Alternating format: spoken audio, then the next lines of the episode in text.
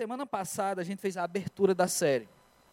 Na semana passada, nós tínhamos alguns detalhes para tratar e introduzir o assunto Espírito Santo, que quem esteve aqui com a gente na semana passada viu o quanto o assunto é sério. E é para ser tratado de forma séria. A gente não despreza Jesus Cristo, a gente não despreza Deus. Mas, infelizmente, algumas dinâmicas de, igrejas desprezam o Espírito Santo ou menosprezam, ou simplesmente fazem do Espírito Santo um, um, um gênio da lâmpada que obedece desejos, ou, ou fazem o Espírito Santo como objeto de manipulação. Mas, e tudo isso eu considero desprezo. Desprezo não é simplesmente, no, no caso que eu estou abordando aqui, não é simplesmente deixar de lado, não. Que infelizmente também acontece. Igrejas evangélicas que deixam de lado falar do Espírito Santo. Isso não é nenhuma novidade. Desde da, da chegada do pentecostalismo no Brasil, desde a ascensão das igrejas pentecostais, que as igrejas ditas como históricas, muitas vezes querem fugir do assunto Espírito Santo pela maneira como o pentecostalismo desenvolveu. Uma, uma, em muitos casos, detalhe, em muitos casos, um Espírito Santo aplicado de forma irrefletida, mais ligado à experiência pessoal. Eu senti um arrepio, eu caí, eu vi coisas, eu voei, levitei do chão. Isso já aconteceu em igreja, não estou zoando, não. Né? E altas coisas já aconteceram. E aí as igrejas históricas ficaram, rapaz, se a gente falar Espírito Santo, vão confundir. E aí evita falar do assunto. Isso também é desprezo. Não é? Mas é também desprezo essas outras fórmulas que eles querem tratar o Espírito Santo como algo manipulável, como um, um, Deus que, que eu faço o que eu quero com ele na hora que eu quero, um Deus que simplesmente age, age por meio de sensações, não é? Se, se eu estou cantando louvor e começo a chorar, é porque eu estou sentindo a presença do Espírito Santo de Deus.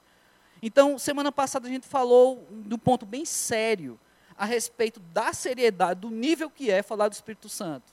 Sem brincar, sem, tentando entender qual, qual, o que realmente é e o respeito que nós devemos ter por ele. Hoje, é, jogando para um outro extremo, a gente vai tratar o Espírito Santo já de forma prática. De repente você não veio semana passada e você não viu essa introdução para falar sobre o Espírito Santo de uma maneira mais teológica. Agora a gente vai ver uma questão mais prática da ação do Espírito Santo na vida de uma pessoa. Mas aqui a gente encontra uma outra dificuldade. Ver a ação do Espírito Santo em outra pessoa pode gerar em nós uma tentativa de copiar isso acontece demais no meio evangélico. Você tem uma referência de alguém que você acredita que a pessoa é cheia do Espírito Santo e você quer ser cheio do Espírito Santo, então você copia a pessoa que tem o Espírito Santo, ou que você acha que tem. Isso é muito perigoso. Porque a gente nem sempre faz isso intencionalmente. A gente copia porque acha que tem que ser assim. Ah, rapaz, se o fulano está é cheio do Espírito Santo e faz isso, isso e aquilo, para eu ser cheio eu também preciso. E daí começou doutrinas, e daí hoje tem igrejas que se respalda, respaldam em cima disso. Como, por exemplo, as igrejas que pregam que os, existe um segundo batismo, que é o batismo no Espírito Santo. E que a prova de que você foi batizado no Espírito Santo é quando você fala os dons chamados de línguas. Isso tudo virou uma doutrina a partir de uma experiência e de uma leitura é, um, não tanto franca da palavra de Deus, pois essa leitura ela destaca referências e não olha contextos, e se criou doutrinas em cima disso. Pessoas que creem piamente nisso. E aí o que acontece? Uma vez que o cara que, para provar que ele tem o Espírito Santo, ele, ele recebeu esse, esse segundo batismo e, e ele fala as, essas línguas estranhas, então eu que sou humaninho, eu que sou ser humano, gosto de fazer as coisas pelo caminho mais curto, eu vou falar em línguas. Porque aí as pessoas que estiverem à minha volta vão interpretar que eu já estou também cheio do Espírito Santo. E detalhe, nem sempre isso é intencional. Eu falo isso de caso próprio, porque eu vivi tudo isso na Igreja Católica. Porque na Igreja Católica também tem o pentecostalismo, que é a renovação carismática católica. Eu vivi tudo isso, de cair no chão, de ver, ver coisas acontecendo. A gente viu tudo isso acontecer. De você forjar ou ser forjado de uma certa espiritualidade. Tudo isso que acontece em igrejas evangélicas, bem barulhentas, também acontece no meio católico, na renovação carismática. E eu vivi tudo isso. Então eu sei do que eu estou falando a respeito da questão prática. Teve um pastor, pastor de nome Aiden Wilson. Eu acho que alguns aqui que gostam de teologia já, já estudaram esse cara, ou já viram alguma frase desse cara. Aiden Wilson, quem é esse cara? Né? Vai no Google aí pesquisar quem é. Mas ele disse o seguinte: devemos encarar esse fato. Olha o que ele disse: devemos encarar esse fato. O nível geral de espiritualidade entre nós é baixo. O nível geral de espiritualidade entre nós é baixo. E é o que ele diz: temos nos medido por nós mesmos, e isso com incentivo para buscar os planos mais elevados nas coisas do Espírito Santo está se esgotando. Temos imitado o mundo, buscando aceitação popular, inventando deleites para substituir a alegria do Senhor e produzindo um poder barato e sintético para tomar o lugar do poder do Espírito Santo. É pesado. Pastor Eidel Wilson é também conhecido como A.W. Tozer. E esse camarada que já partiu né, para a presença de Deus, ele tinha essa reflexão sobre o que nós estamos fazendo com o Espírito Santo. Estamos nivelando por baixo. O que alguns líderes dizem que é o Espírito Santo, você acredita que é e segue em frente. Ah, mas porque eu vou na igreja e eu não vejo muito falar sobre revelações do Espírito e dons do Espírito e tudo mais. E aí é, eu preciso ter uma referência, e aí você vai buscar essas referências. E nem sempre eles estão ligados à Bíblia, eles estão ligados a outras referências humanas que copiaram de outras referências humanas. Eu já mencionei aqui, é, tem uma igreja lá. Você lembra, Simone, a, aquele projeto de, do orfanato do Gito, Wendel, lá, lá de Goiás, em que país da África? Eu não lembro. É um país africano que, nesse continente, a gente sabe que tem. A maioria dos países são pobres e sofrem com muitas doenças e muitas coisas. E uma certa igreja norte-americana de cunho pentecostal abriram uma sede nesse país. E eles dizem que eles têm uma revelação nova do Espírito Santo. E essa revelação nova é identificar que se uma família desse país está passando fome, falta de emprego ou doenças, fome, falta de emprego ou doenças em um país pobre é, da África. Isso é bem comum. No, no Brasil, se eles forem para certos interiores, eles também vão encontrar isso. Volta. Fome, pobreza, falta de emprego ou doença. E aí a revelação do Espírito para a começar, a grande líder, uma pastora, ela disse que é porque naquela casa tem uma criança bruxa. Eu já contei essa história aqui. E aí, essa igreja irricou em cima dos pobres desse, desse, desse país africano, porque eles oferecem uma desbruxificação das crianças, que é uma maneira de fazer um exorcismo nas crianças. E as pessoas pagam salários que não têm, pega dinheiro emprestado, porque descobrem que dentro de casa tem uma criança bruxa. E é uma loucura o que essa nova revelação que eles dizem ser do Espírito Santo faz. Porque eles geram isso e a maioria das famílias daquele país sofrem com isso, eles dizem, então a gente tem que achar qual é a criança bruxa da nossa casa.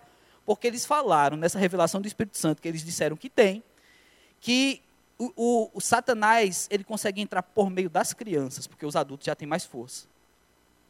Aí uma família que tem não tem televisão, tem um monte de criança, não tem Netflix, tem um monte de criança. Apesar que hoje Netflix faz criança também, né? Então, assim, vamos assistir Netflix lá em casa, é um perigo.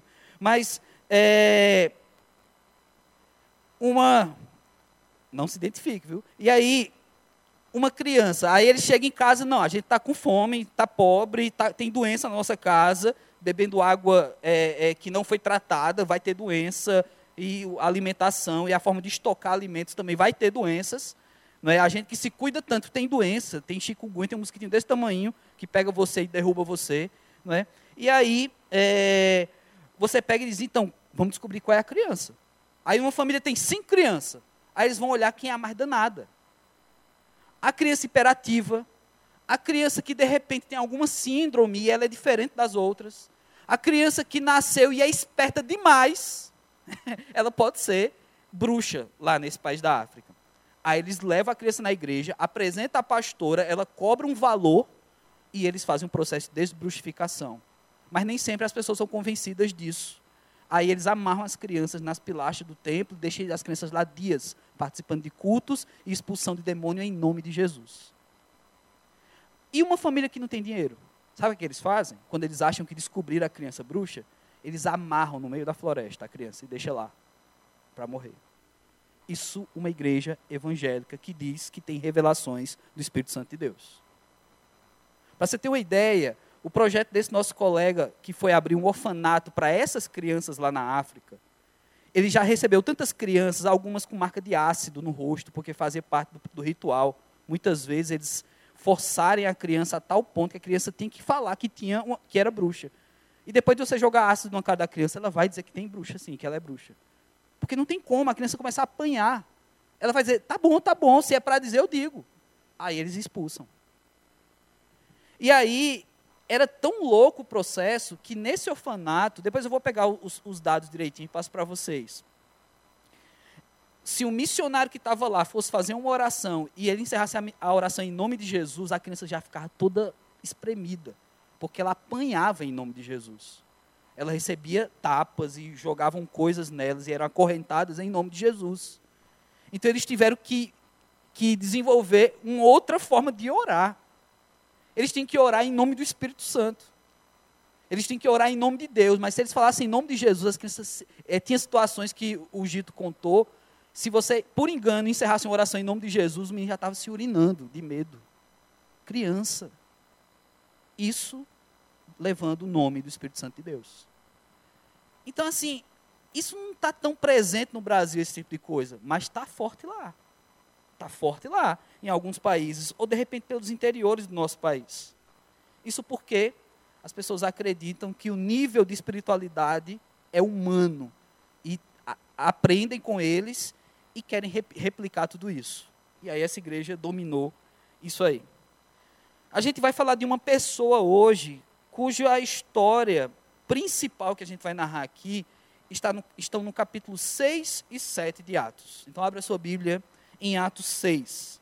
E hoje vai ter muito texto, vai ter muito texto que eu vou ler aqui. Eu vou ler praticamente é, é, assim um pedaço grande, 60% de cada um desses dois capítulos para a gente entender um pouco a história de Estevão, um homem cheio do Espírito Santo. Então, se a gente tem que aprender com alguém sobre o que é exemplo de ser cheio do Espírito Santo, aprenda com Estevão. Vamos tentar aprender com Estevão, porque as figuras humanas, eles vão errar bastante. Os líderes eclesiásticos vão errar bastante. O fulaninho que diz que tem poderes e revela a tua vida na tua cara, ele vai se enganar bastante.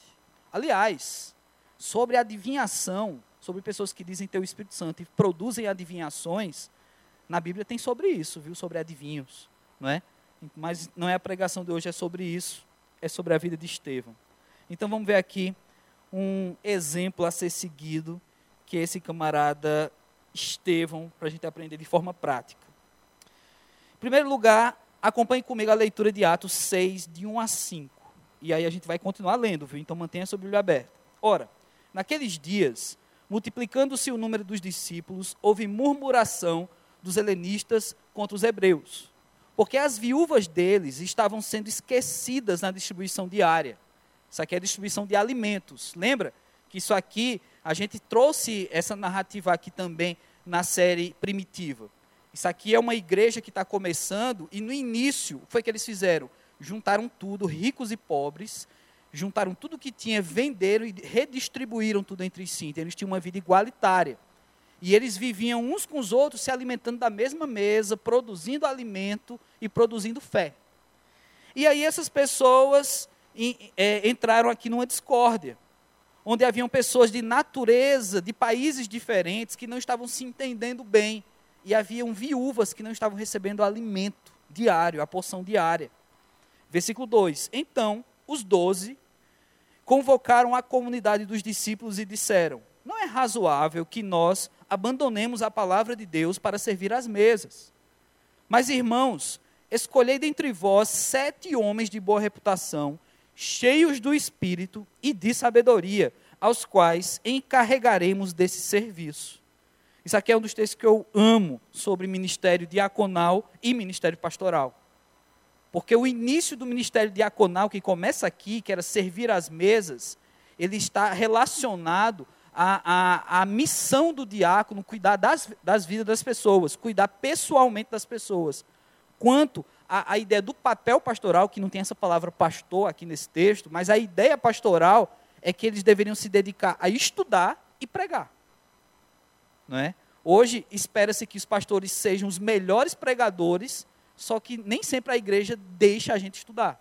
Então a gente tem que atender as pessoas, a gente vai em velório, a gente vai em nascimento de criança, a gente vai em aniversário, a gente é, sai, aconselha, faz um monte de coisa, e nem sempre nós conseguimos ter uma semana tão adequada para preparar um sermão tão bom.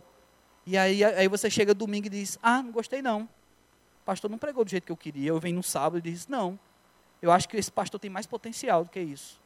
Né? Então seja diácono, me ajude a ser pastor. Vamos cuidar dos jovens, vamos, vamos cuidar da igreja. Se você não gosta de pastor A ou B, porque aqui na PIB, quando o pastor Marcos viaja, o telefone da Lourdinha toca a semana inteira para saber quem é que vai pregar domingo. Com certeza não são vocês que fazem isso. Eu sei que os jovens não têm esse costume ainda. Mas os adultos da PIB já têm esse costume, que têm esse costume, eles já foram jovens um dia. E aí a galera fica ligando. Quem vai ser o pregador domingo de manhã? Quem vai ser o pregador domingo tarde e noite? E a Lurdinha fala que não sabe, ela não sabe mesmo, essa, essa informação ela não tem antecipadamente. Não é só quem sabe, somos nós pastores, que a gente conversa e distribui entre si a missão de pregar quando o pastor Marcos viaja. Porque as pessoas têm predileção, não é? E aí é aquela coisa, a igreja é um supermercado, tem que ter o meu produto aqui. Quando eu venho o produto não é servido para mim, então ela não serviu para mim. Mas eu lembro bem que a igreja não é para você. É um lugar onde você adora a Deus, onde você vem cultuar a Deus. E se o pregador prega bem ou ruim, ele vai se acertar com Deus. Não é a você que a gente deve. Eu devo a Deus. Quando eu me preparo para vir pregar no AMP, eu estou devendo a Deus. E por isso que para mim pesa pregar. Porque se eu tivesse esperando o feedback e o retorno de vocês, eu seria miserável demais. E se eu tivesse esperando o feedback de vocês, e para conquistar um feedback de vocês, eu pregaria outras coisas, ó. Eu sei o que eu poderia pregar para vocês todos ficarem fãs de mim. Mas eu não, eu não posso fazer isso. Não é nem que eu não tenho que fazer isso, eu não posso fazer isso. Não é? Por isso que não é fácil pregar, não é? Isso não é somente o ministério pastoral, tem muitas outras nuances. E aí, então, a orientação dos doze, os discípulos aqui que começam essa igreja, é juntar sete homens para servir as mesas, para cuidar da confusão da comunidade, não é? E aí esses sete homens então têm que ser cheios do Espírito e, e, e ter sabedoria. Versículo 4, contra nós, né, nos consagraremos à oração e ao ministério da palavra. Aí esqueci isso, né? O pastor tem que orar.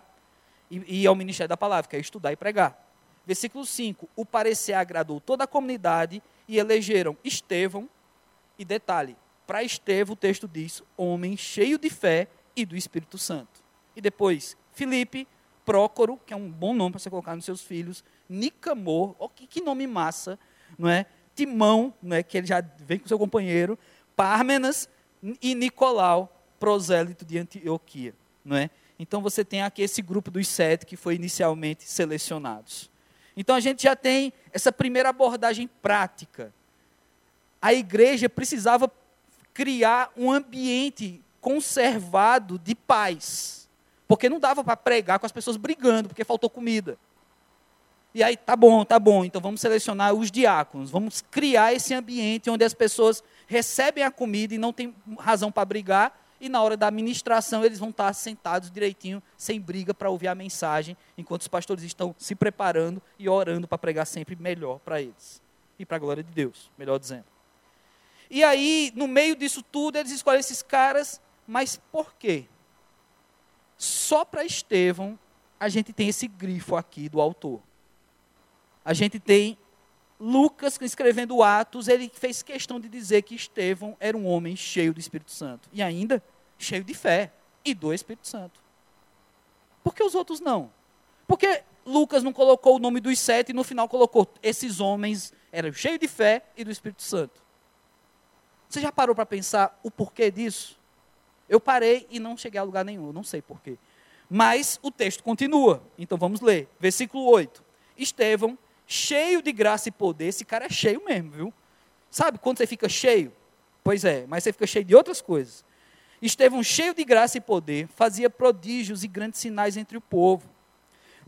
Levantaram-se, porém, alguns dos que eram da sinagoga chamada Libertos, dos sirineus, dos alexandrinos e dos da Cilícia e Ásia. Ou seja, se levantaram aqui judeus de tudo quanto era lugar e discutiam com Estevão. O cara que foi dado, que ele era cheio de sabedoria, cheio de fé, cheio do Espírito Santo, cheio da graça e do poder, foi o cara que foi alvo desses judeus. Versículo 10: E não podiam resistir à sabedoria e ao espírito pelo qual ele falava. Termos práticos agora. A presença do Espírito Santo de Deus em nós é mais do que sensações ou atos sobrenaturais. A gente, no Brasil, a gente ouve muito isso, que o Espírito Santo promove atos sobrenaturais. Não ouve com essas palavras, mas na prática é isso que acontece. A igreja que fala do Espírito Santo, que faz coisa do Espírito Santo, ela tem, ali acontece coisa. Sabe? Você vai para um retiro de uma igreja que prega essas coisas do Espírito Santo, você não pode nem falar o que você viu nesse retiro. Você fala, rapaz, foi tremendo.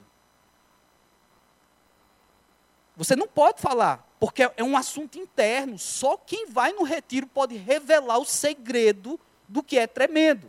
Sei lá, todo mundo teve Parkinson, tremendo. Não, tô, não é pesado isso aí. E aí, foi tremendo. Não é isso. É mais do que sensações, é mais do que atos sobrenaturais. Estevão, esse cara cheio do Espírito Santo, que é que aconteceu com ele? Ele começou a ser questionado, ele começou a ser sabatinado por aqueles religiosos. E olha, fizeram uma coleção, assim, uma seleção, melhor dizendo, de religiosos. Os caras top das sinagogas, sabe? Os caras xarope mesmo, que vão falar de teologia, que você está pregando aqui, você está numa conferência, isso não aconteceu, viu gente? Na nossa conferência. E você está num, num, numa mesa redonda, num, num, num debate com preletores que você traz de fora, não é? E aí você está falando aqui, por exemplo, a gente está falando sobre legado. Aí vem alguém e escreve assim: pergunta para o Davi Lago se ele é, é arminiano ou calvinista. Pois é, esse tipo de pessoa chata era esses aqui. Eram esses caras, não é? Que se juntaram de várias sinagogas para questionar, para colocar Estevão no canto da parede. Agora a gente vai saber quem é esse camarada. Logo Estevão, que era o cara cheio de Espírito Santo e cheio de sabedoria. Mas o versículo 10 tem uma chave para nós aí, do que é o Espírito Santo, do que é a presença do Espírito Santo em nós. Eles não resistiam à sabedoria e ao Espírito com que ele falava. As palavras de Estevão revelavam a presença do Espírito Santo. Ele tinha sabedoria no que ele falava. E os caras não conseguiam é, é, bater de frente com, com o discurso do cara. A questão aqui não é o discurso intelectualizado. Até porque a gente não tem muitas informações acerca de Estevão, se ele era um cara feito Paulo, por exemplo, que falava várias línguas, que entendia de várias filosofias, já tinha passado por outras religiões, compreendia muito a, a cultura, tanto dos judeus quanto dos gregos. A gente não sabe se Estevão ele era um cara tão preparado dessa forma. Mas a gente sabe qual é o preparo de Estevão aqui. Na prática, ele era um cara cheio de Espírito Santo. E dessa forma ele era sábio. Você já viu alguém dizer que é cheio do Espírito Santo e não ter sabedoria nenhuma? Você já ouviu isso em algum lugar? Uma pessoa que diz, rapaz, eu sou cheio do Espírito Santo, e aí tu vai ver as atitudes do cara, o que o cara fala, não tem sabedoria nenhuma. Julgue essa pessoa. Pode julgar, você é crente, você, você sabe julgar pessoas. Julgue esse camarada, não é? Eu não sei se, se você já passou por uma igreja, quando você teve a oportunidade de conhecer alguém que dizia, que vivia dizendo que era cheio de Espírito Santo, o Espírito Santo fala e acontece, e o cara faz isso e aquilo, e só sai abobrinha da boca dessa pessoa. Se você não conheceu ninguém assim, ouça Tales. A gente ri, mas é trágico isso. Tales, ele gravou um CD cujo título do CD era não sei o que, cheio de Espírito Santo. E saiu muita besteira da boca desse homem. É tanto que ele ainda não conseguiu refazer a carreira dele no Brasil. Ele está fazendo a carreira dele em países latinos. Ele está ganhando muito dinheiro já, viu, gente? Você acha que Thales desapareceu? Ele está rodando os países latinos, gravando CD em espanhol. É, Não com latino, não é aquele do macaquinho, não. Em países latinos. E aí, você tem um choque de realidade aqui. Se falta sabedoria, provavelmente falta o Espírito Santo. Eu não quero criar um termômetro aqui. Ah, não, fulano de tal que fala muita besteira não tem o Espírito Santo. Isso é uma afirmação muito séria. E você, você não é qualificado, nem eu, para dizer se a pessoa tem ou não o Espírito Santo. Mas a Bíblia, ela orienta de outro modo a revelação sobre isso. A Bíblia diz que é pelos frutos que a gente vai conhecer a árvore, se ela é boa. Não tem como uma, uma árvore de fruto bom dar fruto mal. Não tem como uma árvore que produz maçãs dar jaca, por exemplo. Uma jaca boa, grande, também na cabeça do Gabriel. Não, uma macieira não vai fazer isso. Pois é, pelos frutos. Então, meu irmão, se você não tem sabedoria no que fala e você é templo do Espírito Santo, você precisa buscar essa sabedoria. Se você não tem sabedoria no que fala e sabe que quando você fala sai muita besteira, é melhor que você seja mais calado. Fale menos. Porque falando menos, você se, se passa por sábio também. Só observa. E quando falar, pensa, fala com Deus. Deus me instrui, me dá condições de ter essa sabedoria. Porque se é um ato do Espírito Santo, é um mover de Deus não vai ser só produzido por você, você pode até adquirir conhecimento. Mas, gente, Estevão aqui, ele fez teólogo judeu passar vergonha. Ele fez os caras, sabe, ele fez os caras calarem a boca, porque esse cara era cheio de sabedoria e do Espírito Santo. Outra coisa que a gente vai ver também aqui é que ser cheio do Espírito Santo gera mal-estar nessas pessoas. Então, o que foi que aconteceu? A partir do versículo 13 agora. Apresentaram testemunhas falsas que despuseram. Este homem, olha o que as testemunhas falaram. Este homem não cessa de falar contra o lugar santo e contra a lei. Porque o temos ouvido dizer que esse Jesus, o Nazareno, destruirá esse lugar e mudará os costumes que Moisés nos deu todos os que estavam assentados no sinédrio, fitando os olhos em Estevão, viram seu rosto como se fosse o rosto de anjo. Olha aí, novela do SBT, carinha de anjo. Não é? Então você tem Estevão aqui, num momento de sabedoria, onde ele estava calado. Apenas olharam para ele e viram um semblante irreconhecível. O cara estava bem, apesar da acusação. Gente, algo que mostra que é a presença do Espírito Santo é quando você é injustiçado, injuriado e você passa bem. O que é diferente quando a gente reage, retruca, a gente quer bater, quer tornar a vida do outro difícil porque tornaram a minha difícil. A acusação que estão levantando contra Estevão aqui é falsa. O texto deixa bem claro isso. Eles juntaram testemunhas falsas, pessoas que criaram uma história para acusar Estevão. Por que eles fizeram isso? Porque não tinha como ter discurso teológico contra Estevão, porque ele tinha o Espírito Santo, sabedoria. Então vamos levantar falso testemunho. Já fizeram isso com outro na Bíblia, e vocês conhecem. É pelo sangue dele que nós somos salvos. Levantar falso testemunho contra. E aqui nós temos Estevão. Rapaz, eu não sou, eu não sou Deus, mas eu sou filho do homem. Eu vou falar. Eu vou me defender. O cara ficou calado com uma cara boa. O texto fala que é uma cara de anjo, a gente não tem muita clareza o que é que esses caras estavam enxergando. Mas provavelmente, cara de anjo não é uma cara com raiva. Não é. Cara de anjo não é um cara que está querendo fulminar os outros. Deus manda fogo agora.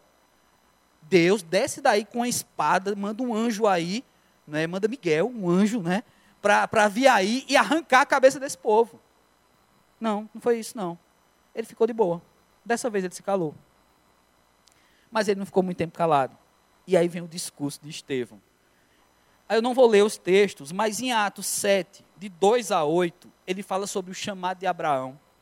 Atos 7, de 9 a 16, ele fala sobre a perseverança de José. E detalhe, gente, é, é, Estevão não está somente aqui citando José, dizendo que ele era um cara perseverante, ele conta a história. Ele aqui é um pregador que se dedicou a pregar. Mas lembra que quem ficou para orar e pregar eram os doze. Estevão era diácono. Ele, ele foi separado para servir às mesas. Mas esse cara era tão cheio do Espírito Santo que Deus o preparou para trazer mensagem. Atos 7, de 17 a 43, um, um, texto vasto aí, ele fala sobre Moisés e a libertação do povo. Atos 7, 44 a 47, ele fala sobre Josué, Davi e Salomão. Você sabe que no Novo Testamento, essa pregação de, de, de Estevão é a maior pregação registrada no Novo Testamento. Paulo não pregou desse tamanho. Jesus, no Sermão do Monte, não pregou do tamanho que, que, ele, que ele pregou aqui, de forma intencional, pregação mesmo, de parar e dizer: olha, eu vou ensinar para vocês. É o maior pregador do Novo Testamento, foi Estevão, com esse discurso que ele trouxe aqui, citando o Antigo Testamento e falando os sinais que Deus havia operado. Porque vem cá, vocês estão querendo questionar um cara, porque os judeus, a mentira que eles levantaram é que é, é, Estevão estava pregando contra a sinagoga, estava pregando contra Moisés. Aí esse cara, cheio de sabedoria, cheio do Espírito Santo, ficou calado diante da acusação e, e quando deram a oportunidade para ele falar, ele disse: Vocês estão achando que eu sou contra a sinagoga, contra Moisés? Deixa eu contar uma história para vocês aqui.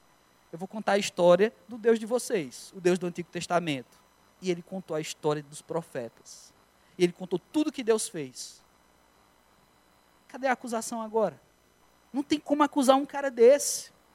Mas é, o discurso de Estevão foi se intensificando, foi ficando um pouquinho mais pesado. E uma vida cheia do Espírito Santo, então, vai nos mostrar que a pessoa age com ousadia. Agora, a gente precisa ser muito claro aqui entre ser ousado e ser chato entre ser ousado e ser retrucador, e ser briguento. Porque aqui ele age com sabedoria. Mas Estevão falou algo perigoso. Agora, no capítulo 7, versículo 51, olha o que diz Estevão: Homens de dura cerviz e incircuncisos de coração. Isso aqui é palavra, não é efeito mal cara de corintiano, tá ligado? Incircuncisos de coração e de ouvidos. Vós sempre resistis ao Espírito Santo, assim como fizeram vossos pais, também vós fazeis. Caramba! O cara que é cheio do Espírito Santo de Deus, ele teve condição para dizer que aqueles resistem ao poder do Espírito Santo. Ele teve condições de fazer isso. Estevão pôde fazer isso.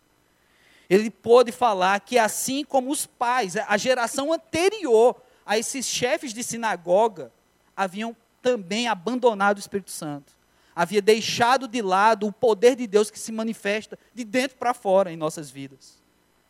E aí, a geração póstuma, a geração desses chefes de sinagoga, também havia abandonado o espírito. Eles estavam tão presos às leis, tão presos ao Antigo Testamento, tão presos ao Pentateuco, que a construção de leis que eles mesmos desenvolveram para serem aplicadas dentro da religião judaica, que eles perderam a oportunidade riquíssima de viver Deus de viver um Deus íntimo, de viver um Deus relacional. E aí Estevão fala isso para eles: olha, vocês que têm é, é, o coração duro, vocês que são incircuncisos de coração, ou seja, o coração de vocês tem uma pele que cobre ele, ele não, ele não consegue ser sensível, o coração de vocês é fechado. Vocês são incircuncisos de ouvido, o ouvido de vocês não, não ouve o que Deus está falando. E tudo isso vocês fazendo, resistindo a Deus, vocês estão resistindo ao Espírito, assim como os pais de vocês. Estevão aqui, usado e ousado, ele foi usado por Jesus Cristo como que, como que fosse Jesus falando aqui, porque Jesus fazia isso. Jesus chegava para fariseu e dizia: Olha, sabe o que você é? Você é, um, é uma cova, a, a, a, é um mausoléu que por fora é todo bonito, mas por dentro é podre está apodrecido. Você não é nada por dentro, você não tem nada que preste dentro de você. Sabe o que vocês são? Vocês são uma raça de cobras venenosas. São isso que vocês são. Jesus falou isso com religiosos. E esses mesmos religiosos, Estevão agora está tendo a oportunidade de dizer para eles: não chamar de raça venenosa, de cobras venenosas, nem dizer que eles são esse, esses sepulcros podres por dentro. Mas a pior acusação de Estevão não foi dizer também que eles eram incircuncisos de coração e de ouvidos, porque chamar um judeu de incircunciso já era uma acusação grave. Mas a incircuncisão do, do coração e do ouvido é mais profunda do que Estevão quer dizer aqui. Mas a pior ofensa foi dizer que eles resistem ao Espírito Santo. A pior ofensa é dizer que esses camaradas não tiveram a oportunidade de carregar Deus dentro deles, de graça, que foi oferecido por Jesus, o Consolador. Eles não tiveram essa oportunidade, eles não se deixaram receber realmente o chamado de Jesus para a vida deles. Mas aqui, essa ousadia tem um preço. E ser cheio do Espírito Santo, cheio, cheio de sabedoria, de fé, ao ser confrontado, você é usado e ousado para falar o que Deus quer que você fale, isso traz consequências. E a atitude de um homem cheio do Espírito Santo, até mesmo diante da morte, é o que a gente vai acompanhar no final desse texto. A partir do 54 do capítulo 7 ainda, acompanhe comigo a leitura. Ouvindo eles isto, enfureciam-se no seu coração e rilhavam os dentes contra ele. Rapaz, parecia um bocado de animal aqui. Os caras rilhavam os dentes, eles ficavam mostrando os dentes, forçando a boca, como quisesse devorar Estevão. 55. Mas Estevão, cheio do Espírito Santo, de novo aparece, cheio do Espírito Santo. Lucas faz questão de deixar isso muito claro. Estevão, cheio do Espírito Santo, fitou os olhos no céu e viu a glória de Deus e Jesus, que estava à direita, e disse: Eis que vejo os céus abertos e o filho do homem em pé à destra de Deus. Eles, porém, clamando em alta voz, taparam os ouvidos e, unânime, arremeteram contra ele. Olha que situação. O cara que está cheio do Espírito Santo, ele tem uma visão e vê Deus. Aquilo que no Antigo Testamento era uma situação de temor gigantesco, porque ver Deus tinha a ideia de que você seria fulminado por ver Deus. Esse cara tem essa visão. Ele não vê só Deus. Ele vê Jesus do lado. E ele não viu o Espírito Santo, porque ele não é Binirim. O Espírito Santo estava nele. Binirim é que está fora. Não é? Ele viu Deus, viu Jesus. E esse camarada prega o que ele está vendo. Olha que situação fantástica, velho. Aquela galera que estava acusando ele teve a oportunidade de ouvir de um camarada cheio do Espírito Santo a visão que ele estava tendo de Deus. Mas qual foi a atitude dos religiosos? Do por assim dizer, os sem espírito, eles taparam os ouvidos. Aquilo para eles incomoda. A palavra de um cara que é cheio do Espírito Santo incomoda quem não tem o Espírito Santo. Eles, eles se incomodam com o fato daquele cara trazer algo de Deus verdadeiramente. Então eles taparam o ouvido, gritavam em alta voz, e todos eles foram contra Estevão. Lançaram, versículo 58, lançaram fora da cidade e o apedrejaram. Aqui, essa turma de líderes de sinagoga, eles foram é, acusadores, juízes, deram um veredito e ainda participaram do ato da consequência desse veredito. Tudo ali. Isso sem aprovação do Império Romano. Isso sem aprovação do governador ou do imperador. Isso não poderia ser feito. Mas esses caras perderam tanto a noção, perderam tudo que. Eles viram que eles estavam sendo derrotados ali por aquele camarada, cheio do Espírito Santo, que eles não tinham outra coisa para fazer senão matar Estevão. E eles assim o fizeram, apedrejaram. As testemunhas deixaram as suas vestes aos pés de um jovem chamado Saulo. Esse é um cara que vai aparecer então aqui pela primeira vez em Atos cujo nome também é Paulo. E deixando as vestes deles a, aos pés né, desse Paulo. E apedrejaram Estevão, humilha, humilhadamente apedrejado, além das pedras, ele estava nu aqui. Que invocava e dizia: Senhor Jesus, recebe meu espírito. Então, ajoelhando-se, clamou, em alta voz: Senhor, não lhes imputes esse pecado. Com essas palavras, adormeceu. Adormecer aqui é a, a versão neotestamentária de morte. Ele adormeceu para o Senhor, então ele está em outro lugar agora. Então nós temos uma trajetória prática de um camarada cheio do Espírito Santo. Se você quer ser cheio do Espírito Santo, se você busca isso, tente se emparelhar com Estevão. Para de procurar referências humanas, porque não vai acertar. você vai nivelar muito por baixo, muito, muito por baixo. Mas Estevão também era humano. Mas, gente, esse cara, ele foi usado por Deus de tal forma que é difícil encontrar um ser humano como esse. Mas é difícil simplesmente porque ela é cheio do Espírito Santo. Se um cara como Estevão é difícil de encontrar nas igrejas, é difícil de encontrar nas cidades, é difícil de encontrar por meio das religiões hoje em dia, é porque está faltando pessoas cheias do Espírito Santo. Porque essas pessoas continuam nascendo. Seres humanos como Estevão continuam nascendo. Estevão não tinha nenhum superpoder, ele foi apedrejado e morreu. Estevão, ele, ele, não fez nada miraculoso, ele, ele, ele não fez as pessoas cair no Espírito. O cara cheio do Espírito Santo, receba, aí os caras tudo caíam e ele embora. Não é isso que acontece? Em algumas religiões que dizem ter o Espírito Santo. Estevão era um cara cheio do Espírito Santo, e ele, e ele não mandou Deus fazer e Deus atendeu. Um cara cheio do Espírito Santo não manda em Deus.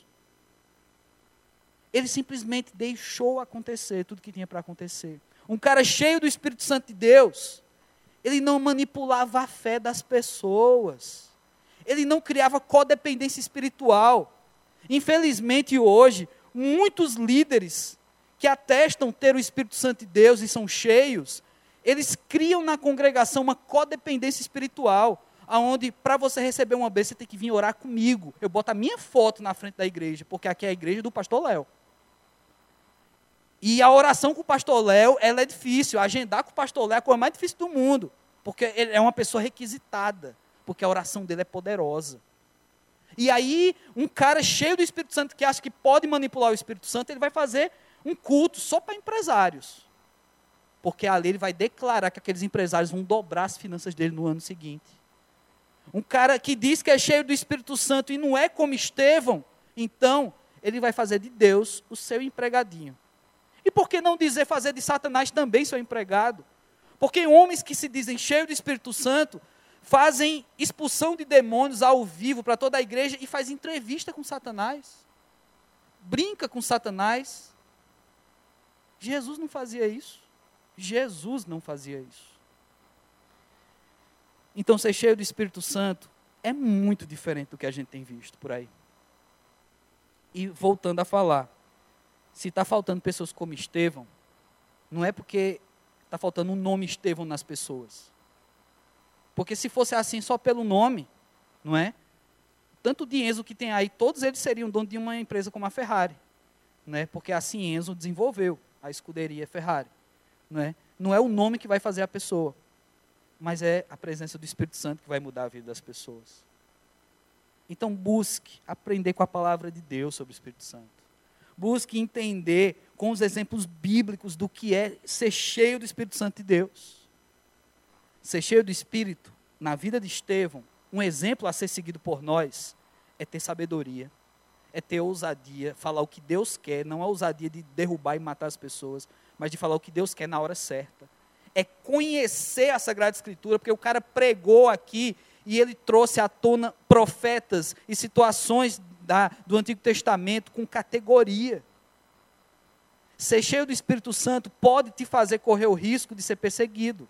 Ser cheio do Espírito Santo pode fazer com que pessoas é, venham se injuriar de você, lhe tratar mal, lhe ofender, e nem por isso você vai ter que atacar essas pessoas. Ser cheio do Espírito Santo é ser usado por Deus. Ser cheio do Espírito Santo é ser capaz de ser morto por uma verdade, a única verdade. Ser cheio do Espírito Santo é ter os caras te, te apedrejando e você pedir a Deus para perdoá-los, porque eles não sabem o que estão fazendo. Isso é ser cheio do Espírito Santo. Então está bem distante de tudo isso que a gente já ouviu falar por aí. Eu queria então que você carregasse a vida de Estevão no seu coração. Por isso tanto texto, tantas palavras. Por isso uma leitura mais exaustiva hoje. Quando você chegar em casa, não sei hoje se você vai conseguir é, ter um tempo, né, que hora você vai chegar em casa, mas quando você estiver mais tranquilo essa semana, dá uma lida com calma nesses dois capítulos, 6 e 7, porque a gente saltou aqui versículos. Apesar de, ter, de eu ter lido muito texto bíblico, a gente saltou versículos. Então lê com detalhes o que é estava acontecendo aqui. Lê com detalhes como, como, como que esse cara reagia diante das acusações, Lê com calma, é, como se você estivesse lendo o seu livro predileto, como se você tivesse, você que não gosta de ler, assistindo ao seu canal do YouTube predileto, mas lê a Bíblia como se fosse esse canal então do YouTube, mas com calma, com paciência. E aprende com Estevão. A vida de Estevão ela me incomoda, porque quando eu penso que eu tenho o Espírito Santo e eu sou cheio e eu posso fazer grandes coisas, eu vejo que eu estou muito aquém. A vida de Estevão me incomoda porque pessoas tão boas morrem tão rápido. Sabe, esse camarada teria feito tantas coisas para o Evangelho, porque ele era cheio de sabedoria, cheio do Espírito. Imagina se Estevão tivesse escrito outras cartas além de Paulo. Como esse cara teria escrito? Se no único discurso o cara faz uma das maiores pregações que a gente tem no Novo Testamento, numa única oportunidade, e não era oportunidade muito fácil. Imagina que pregador seria esse. Imagina quantas pessoas se converteriam à pregação de Estevão. Pois é, Deus levou. A vida de Estevão, a passagem dele no, na nossa Bíblia Sagrada, ela é curta. Ele viveu o tempo que ele tinha que viver, mas na narrativa bíblica ela é tão curta. Mas sabe de uma coisa? Se eu e você conseguir buscar metade do cheio que é um copo meio cheio do Espírito Santo, desse mesmo, da mesmo modo que Estevão buscou, a gente vai conseguir ser bons pregadores. Vidas conseguirão se render aos pés do Senhor a, através da sua vida, Deus te usando. Você vai ser perdoador. Você mesmo diante de situações de alto confronto, você vai ter uma carinha de anjo. E você ainda pode até morrer por causa de ser cheio do Espírito Santo. E vai ser massa isso. Porque você vai ver Deus, vai ver Jesus do lado dele e vai para lá. Então é possível. É possível ter pelo menos um copo meio cheio do Espírito Santo. Pelo menos, em comparação a Estevão. Mas, por favor, parem de se comparar com pregadores. Parem de se comparar com livros que falam sobre o Espírito Santo. Busquem na Bíblia o Espírito Santo de Deus. E aí vocês vão entender e se aprofundar muito.